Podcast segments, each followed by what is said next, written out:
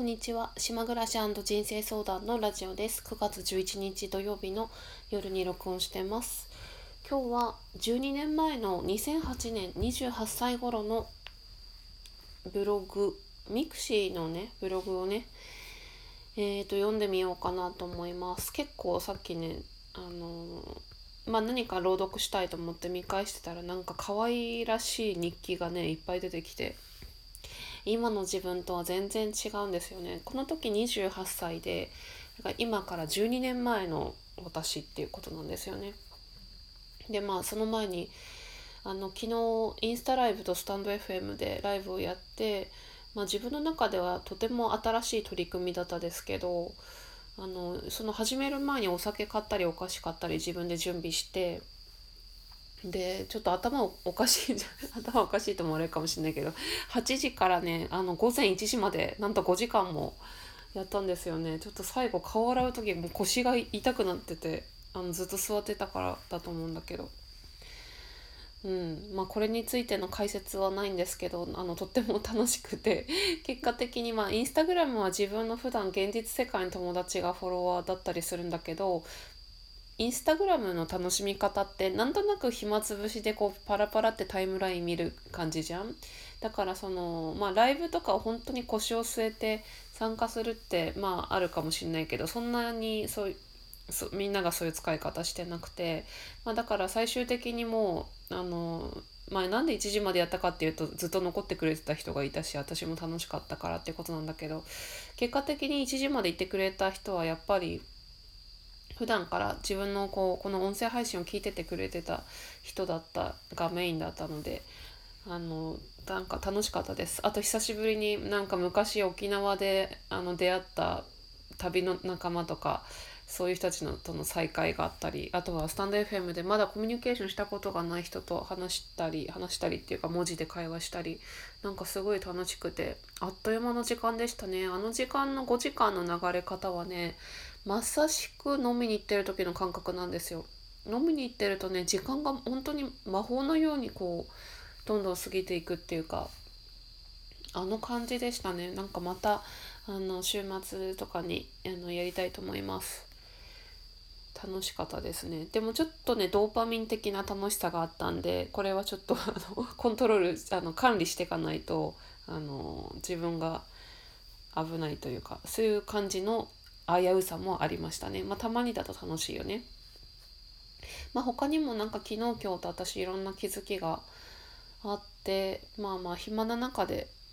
暇にしてるんですけど基本的に喋りたいんでしょうね今すごい。で喋全然喋ってないやとか言ってるけど意外と人とじあの話す機会はあったはずだけど足りないんですよねそれでも。もうずっとずっと喋ってたいっていうあのなんかうん、誰かと一緒にいたいっていう感じなのかな？うん。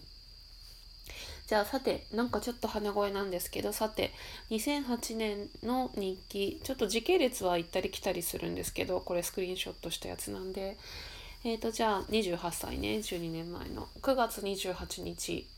5つぐらいの日記があります。22時前。疲れて帰宅すると玄関のドアに見慣れない袋がぶら下がっている。恐る恐る中を覗いてみるとリンゴとメモの切れ端よかったら食べてください。仕事先の人から食べきれないほどもらったものですから102号室より。一人暮らしをして9年になるけれど初めての出来事になんだか心が温かくなったのでした。私もお返しに何かプレゼントしようかなりんごジャムとか。2008年8月22日リゾートバイトに行く夢を時々見る。どんな夢かというと、知らない土地で寂しいのと不安なのとごっちゃになる心細い夢。全然楽しくない。目が覚めると心からほっとする。茅ヶ崎と長野にリゾートバイトで半年ずつ行ってたけれど、どちらも初日は半端ない孤独を感じたのだった。すぐに慣れて友達ができたけど、楽しいリゾートバイトの夢はなぜか見ない。心のバランスが乱れて天気も雨降りが続いたりして風邪をひいた。そんな時ふとザミの夜ご飯のことを思い出すと柔らかい気持ちになり涙が出そうになる。愛情たっぷりの食事とそこに流れていた時間はずっと体と心が覚えているんだろうな拓也と映画館にポニョを見に行ったすごくいいお父さんの船と崖の上の家から電気の信号で会話をするところあれが一番良かった後悔の無事を祈る。どうしても食べたいというのでお昼はマックでハンバーガーを買いでも人混みのフードコートなんて大嫌いなので映画が始まるまで公園で食べた。拓也に会うのは4ヶ月ぶりくらいだけど久しぶりとも思わないし別れ際も寂しくない。次に会うのが1年後でも別にいい。戻りたいとは思わないけれど一緒に過ごした日々を懐かしく思う。自分の意思で人生の中で一番長く同じ時間を過ごした人だからな。女の話ばかりしてる男ってよっぽど暇だよね。忙しく電話にかける。忙しくて恋愛にかける時間がない。いいなと思う女性がいても家に帰ったら忘れてしまう。とある人の言葉。心傾けられる自分の世界があり本もたくさん読んでて周りにはいつも人がいる。あんまり眠らずお酒は全然飲まない。これがものすごくショックで落ち込んだ。私はその人のことをよく知らないしどちらかというと苦手だけど羨ましいなと思い自分を否定されたように感じた。私も何か自分だけで完結する本物が欲しい。なるべく人に頼りたくない。期待すると傷つくから。2008年8月14日休日前日の火曜日の夜一人でバーをはしごして今年のベスト3に入るくらい良い2日経過した未だに体からお酒が抜けてない感じ。自転車を店の脇に止めてタクシーで帰宅。運転手さんに起こされた。酔うと気を使わず周りの人に話しかけるしたくさん笑って楽しい限り。バーテンダーの人に連れて行きたいお店があるとデートに誘われた。3つ年下だけど細い目と渋い声がタイプで素敵な子で嬉しい。洋服を買おうとかいろいろ可愛く妄想した。月の月に一度くらい永遠に素敵な男性からお誘いがあればアドレナリンも放出して老けないのだろうななんて思った。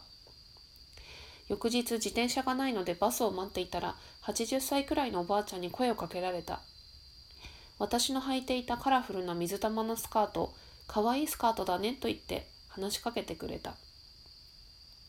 話をすると脳梗塞のリハビリでお医者さんに毎日街に出なさい。素敵な人を見かけたら声をかけなさいと言われて、それを実行しているとのこと。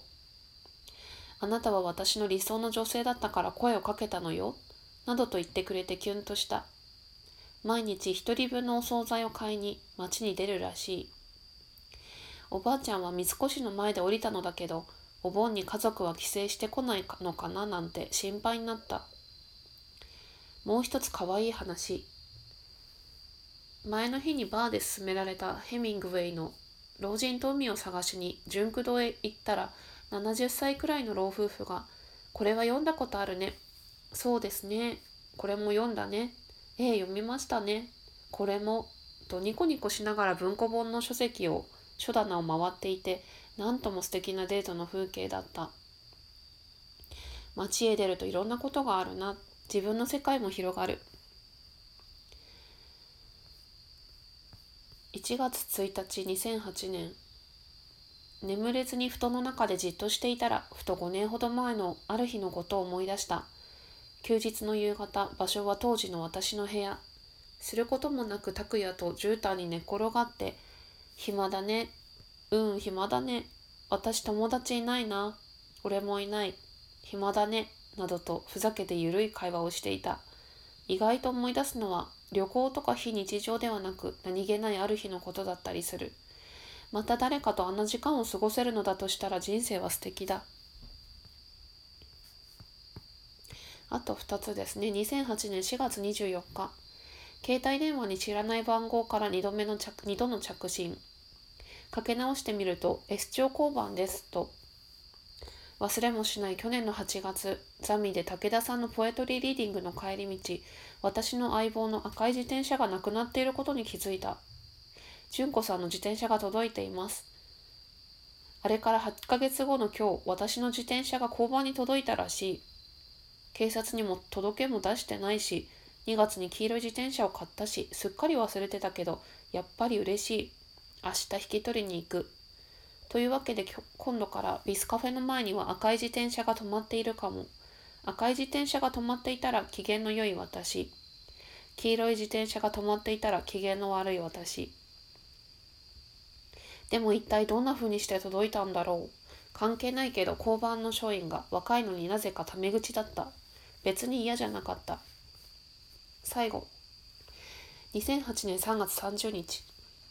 明日で3月も終わり3ヶ月一緒に働いた仲間ともお別れ4月から新しいお仕事が始まる。年度末感が全くなくまだ冬のコートを着ているし衣替えもしていない。今月を振り返ってみる。実はそういえば調子が悪かったんだな。日曜日の朝は毎朝寂しい夢を見てた。今日もうとうとするたびに悲しい夢の連続で大げさだけど胸を裂かれる思いだった。12月から2月は調子が良くて幸せだなと満たされてる瞬間がいくつもあったけど今月はそれが少なくて孤独とか自己嫌悪とかエゴとか心がバランス悪く偏っていた。先週の日記。今日はこれから大きいことをする予定。今朝突然思いついた。理由は朝方見た夢。くるりハイウェイを聞いていこうと思う。は実行できませんでした。それについて1週間ずっと考えていたけどまだ時期が来ていなかった。もっと綺麗になって優しくなれたら実行しよう。最近のお気に入りの歌くるりのジュビリー。失ってしまったものはいつの間にか地図になって新しい場所へ誘ってゆく。喜びとは誰かが去る悲しみを胸に抱きながら溢れた一粒の雫なんだろう。以上です。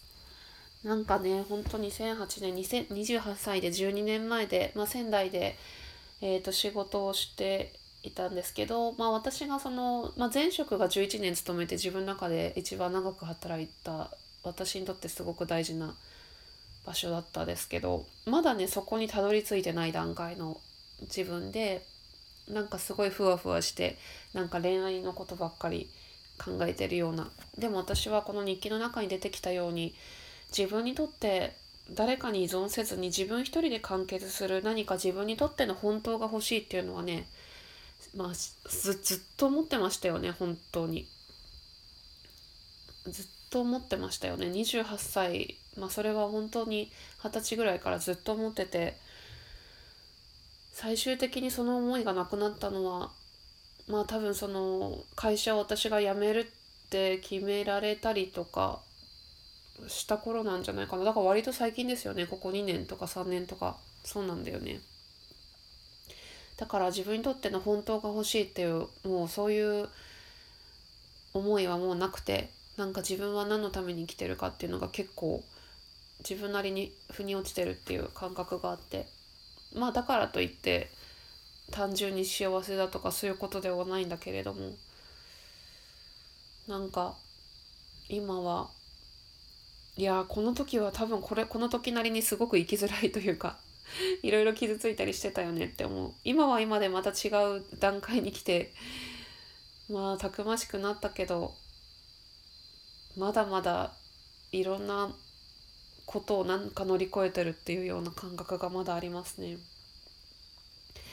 ちょっとね私昨日今日あの昨日そのインスタライブ5時間もやってさ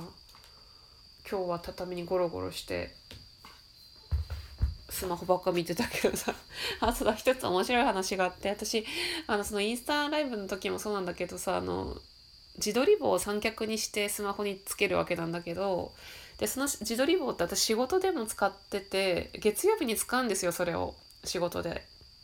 それがね去年あの触ってたら壊れちゃってでちょうど私今日海にあの天気良かったからさ海岸に行ったの歩きに。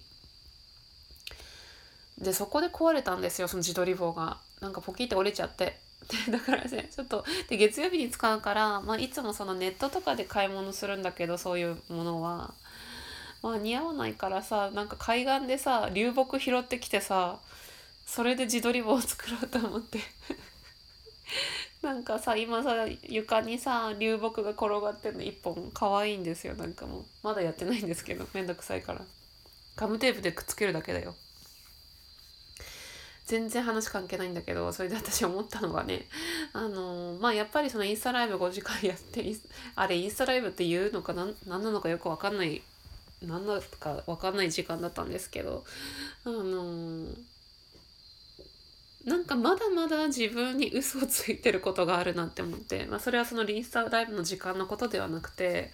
私がさ23日前に、まあ、とあるあの業務委託の仕事の面接を受けたっていう話したじゃないですか。でそれは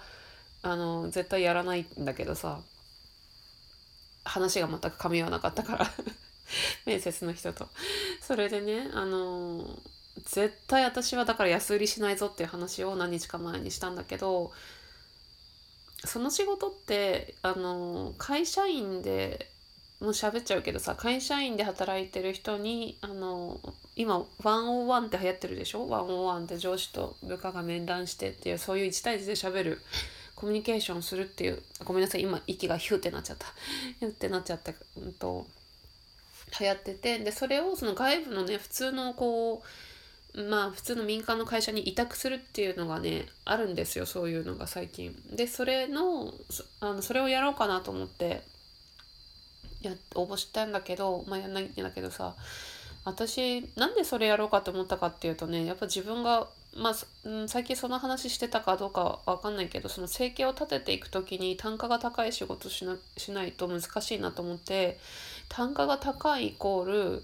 えーと、企業を相手にしないといけないのかなと思ってなんかそういう会社との仕事っていうことを考えてやったんだよね。でもねなんかさいやちゃんと考えてみたらさ、まあ、それはなんか自分が得意だし楽しいっちゃ楽しいんだけどなんか私その会社員の人とその1対1で喋ってその人がなんかモチベーション下がってるのところをこう喋ってモチベーション上げたりとかできると思うんだけど私どっちかって言ったらさその人がもし会社辞めたいって言ったらさえもうどんどん辞めなよっていうタイプっていうかそういう話したいんだよね。なんかねやめることをすごく応援したいっていうのがね私あるんですよ。そうなるとね多分その仕事ってそういう仕事じゃないから そのやめやめさせるような仕事じゃないからさなんかだから私あんまり会社員の人にその会社でどうのこうのっていうのってそんなになんかあんまり興味ないのかなって興味ないっていうかそれあんま自分のやりたいことじゃないなってなんかね思ったんだよね。うんもしその人が個人個人のその人が自分はこの会社でこういうことを頑張りたくて自分の中のこういうところをこんな風に成長させてとかなんかそういうことだったらいいんだろうなって思うけどそれをなんか個人の意思じゃないところでのこう面談っていうものでやるのってなんかそれって違うなって思って。そうするとまたさ悩み始めるんだよね。えじゃあどうしようかなって。なんか自分なんかさ楽しいことだけやりたいことだけやっていけばいいんだろうけど。なんか迷うよね。うん。ちょっとじゃあその辺で終わりにしようかな。はい。えーとじゃあインスタライブとスタンド FM のライブにご参加いただいた方ありがとうございました。また聞いてください。では失礼いたします。